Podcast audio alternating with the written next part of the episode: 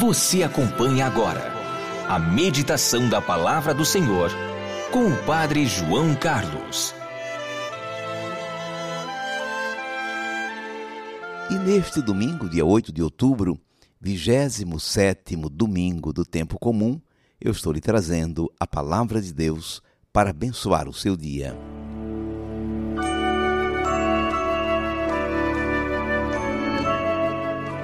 Pois bem, quando o dono da vinha voltar, o que fará com esses vinhateiros? Mateus 21, versículo 40.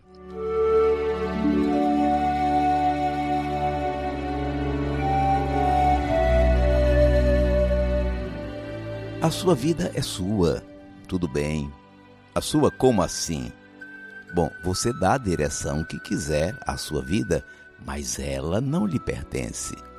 Você não se criou a si mesmo. Já pensou nisso? E você vai prestar contas do que fizer com a sua vida. Isso assusta, claro. Não somos frutos do acaso. Não estamos aqui para viver de qualquer jeito, nem fazer o que der e vier e tudo bem. Alguém pensou em nós e nós estamos largados nesse mundão sem rumo nem direção.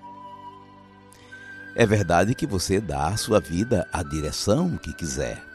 Estou falando de direção. Pode não ter as mesmas coisas de outros, pode não chegar aonde muita gente chega, mas isso não impede de você ser uma pessoa justa, verdadeira, responsável. Para isso você tem inteligência, tem vontade, é dotado de liberdade, dons de Deus. Isso ninguém tira de você, nem a pobreza, nem a injustiça, nem a falta de oportunidades. Seu esforço pessoal pode levar você muito longe, superando muitos obstáculos. Mas, no pouco ou no muito, você pode sempre ser uma pessoa bondosa, honesta, solidária. Jesus contou uma história que vem a calhar. Alguém preparou uma vinha, uma unidade de produção de vinho, montada com tudo, desde a plantação da uva, a fabricação, a segurança, tudo, até a comercialização do produto. Uma beleza de vinha. Ele entregou sua bela vinha a um grupo de agricultores para cuidarem dela. Com o tempo, os agricultores, os vinhateiros, sentiram-se donos da vinha maltrataram os enviados do dono,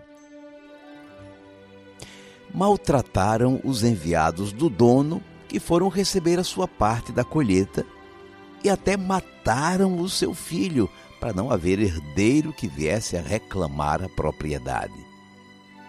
Olha a história de Jesus. Ao contar essa história, Jesus se referia logo àqueles que se apossaram da vinha de Deus, o povo da aliança, ali representados pelos sumos sacerdotes, mestres da lei, anciãos. O povo santo não é propriedade das elites e de seus governantes. Não vale perseguir os profetas e matar o filho único do proprietário que for enviado para sanar a situação. Moral da história: isso não ficaria assim. Que grandes lições nos traz essa história de Jesus. A vinha não é sua, a família não é minha, a vida não é sua. Somos administradores. Estamos responsáveis como cuidadores. Não somos os proprietários. Deus é o Senhor de nossa vinha, de nossa família, de nossa vida. Foi Ele que teve a iniciativa de criar, de organizar, de preparar tudo para o nosso bem, nossa felicidade, nossa realização. E nos deixou cuidando de tudo isso que é seu.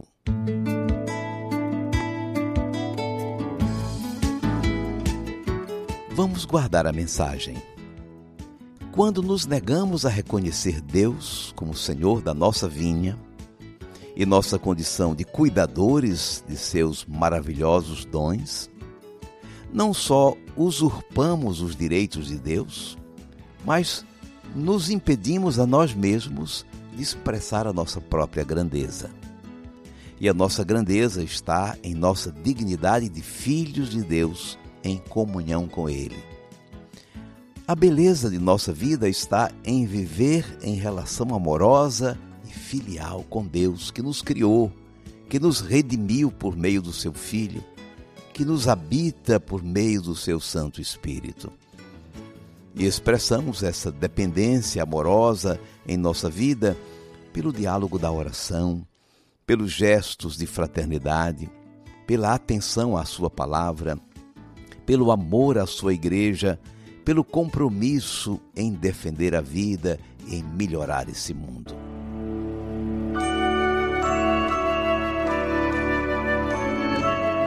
Pois bem, quando o dono da vinha voltar, o que fará com esses vinhateiros? Mateus 21, versículo 40.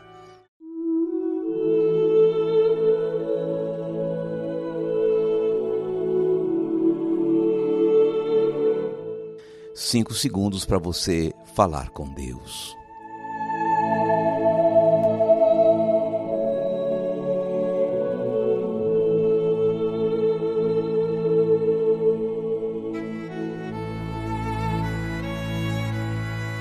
Senhor Jesus, reconhecemos que és o Filho enviado pelo Senhor nosso Deus para colher os frutos de sua vinha. E a vinha é tudo isto que nós estamos cuidando, organizando, administrando. O meio ambiente, a sociedade, a igreja, a família, nossa própria vida. Quando nos comportamos como senhores e exploradores dos bens criados, acabamos por promover queimadas, poluição, destruição das comunidades, mudanças climáticas. Assim também, quando uma liderança passa a controlar sua casa, seu grupo, seu país, a serviço do interesse de poucos, acaba por semear desunião, desinformação, violência. Dá-nos, Senhor, que nos sintamos sempre em dependência amorosa e filial com o Deus que nos criou, nos redimiu e nos conduz para a completa felicidade e realização. Dá-nos, Senhor, que cuidemos e defendamos a vida e a dignidade de todo ser humano, desde a concepção até o seu fim natural. Que não sejamos sentenciadores de morte dos teus filhos que estão sendo gerados. Seja bendito o teu santo nome, hoje e sempre. Amém.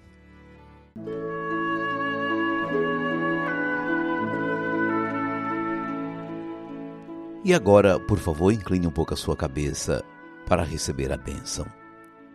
O Senhor te abençoe e te guarde. Amém. O Senhor tenha misericórdia de ti. Amém. O Senhor te dê a paz e te abençoe o Deus Todo-Poderoso, Pai e Filho e Espírito Santo. Amém.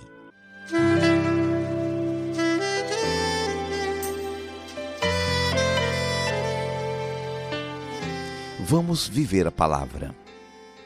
Hoje, 8 de outubro, é o dia do nascituro.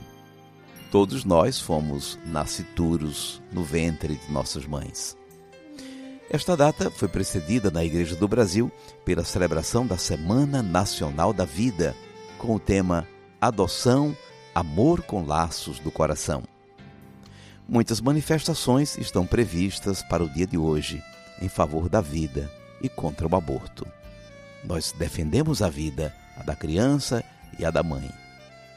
Por trás das palavras interrupção voluntária da gravidez está um grave atentado contra a vida humana. Inaceitável. Este é o domingo da vinha, o domingo da vida. Até amanhã, se Deus quiser. Eu te peço desta água que tu tens, és água viva, meu Senhor. Tenho sede, tenho fome de amor, e acredito nesta fonte de onde vens. Vens de Deus, estás em Deus, também és Deus, e Deus contigo faz um só da terra e volto ao pó. Quero viver eternamente ao lado teu. És água viva, és vida nova, e todo dia me batizas outra vez. Me fazes renascer, me fazes reviver. Eu quero água desta fonte de onde vens. És água viva, és vida nova, e todo dia me batizas outra vez. Me fazes renascer, me fazes reviver. Eu quero água desta fonte de onde vem.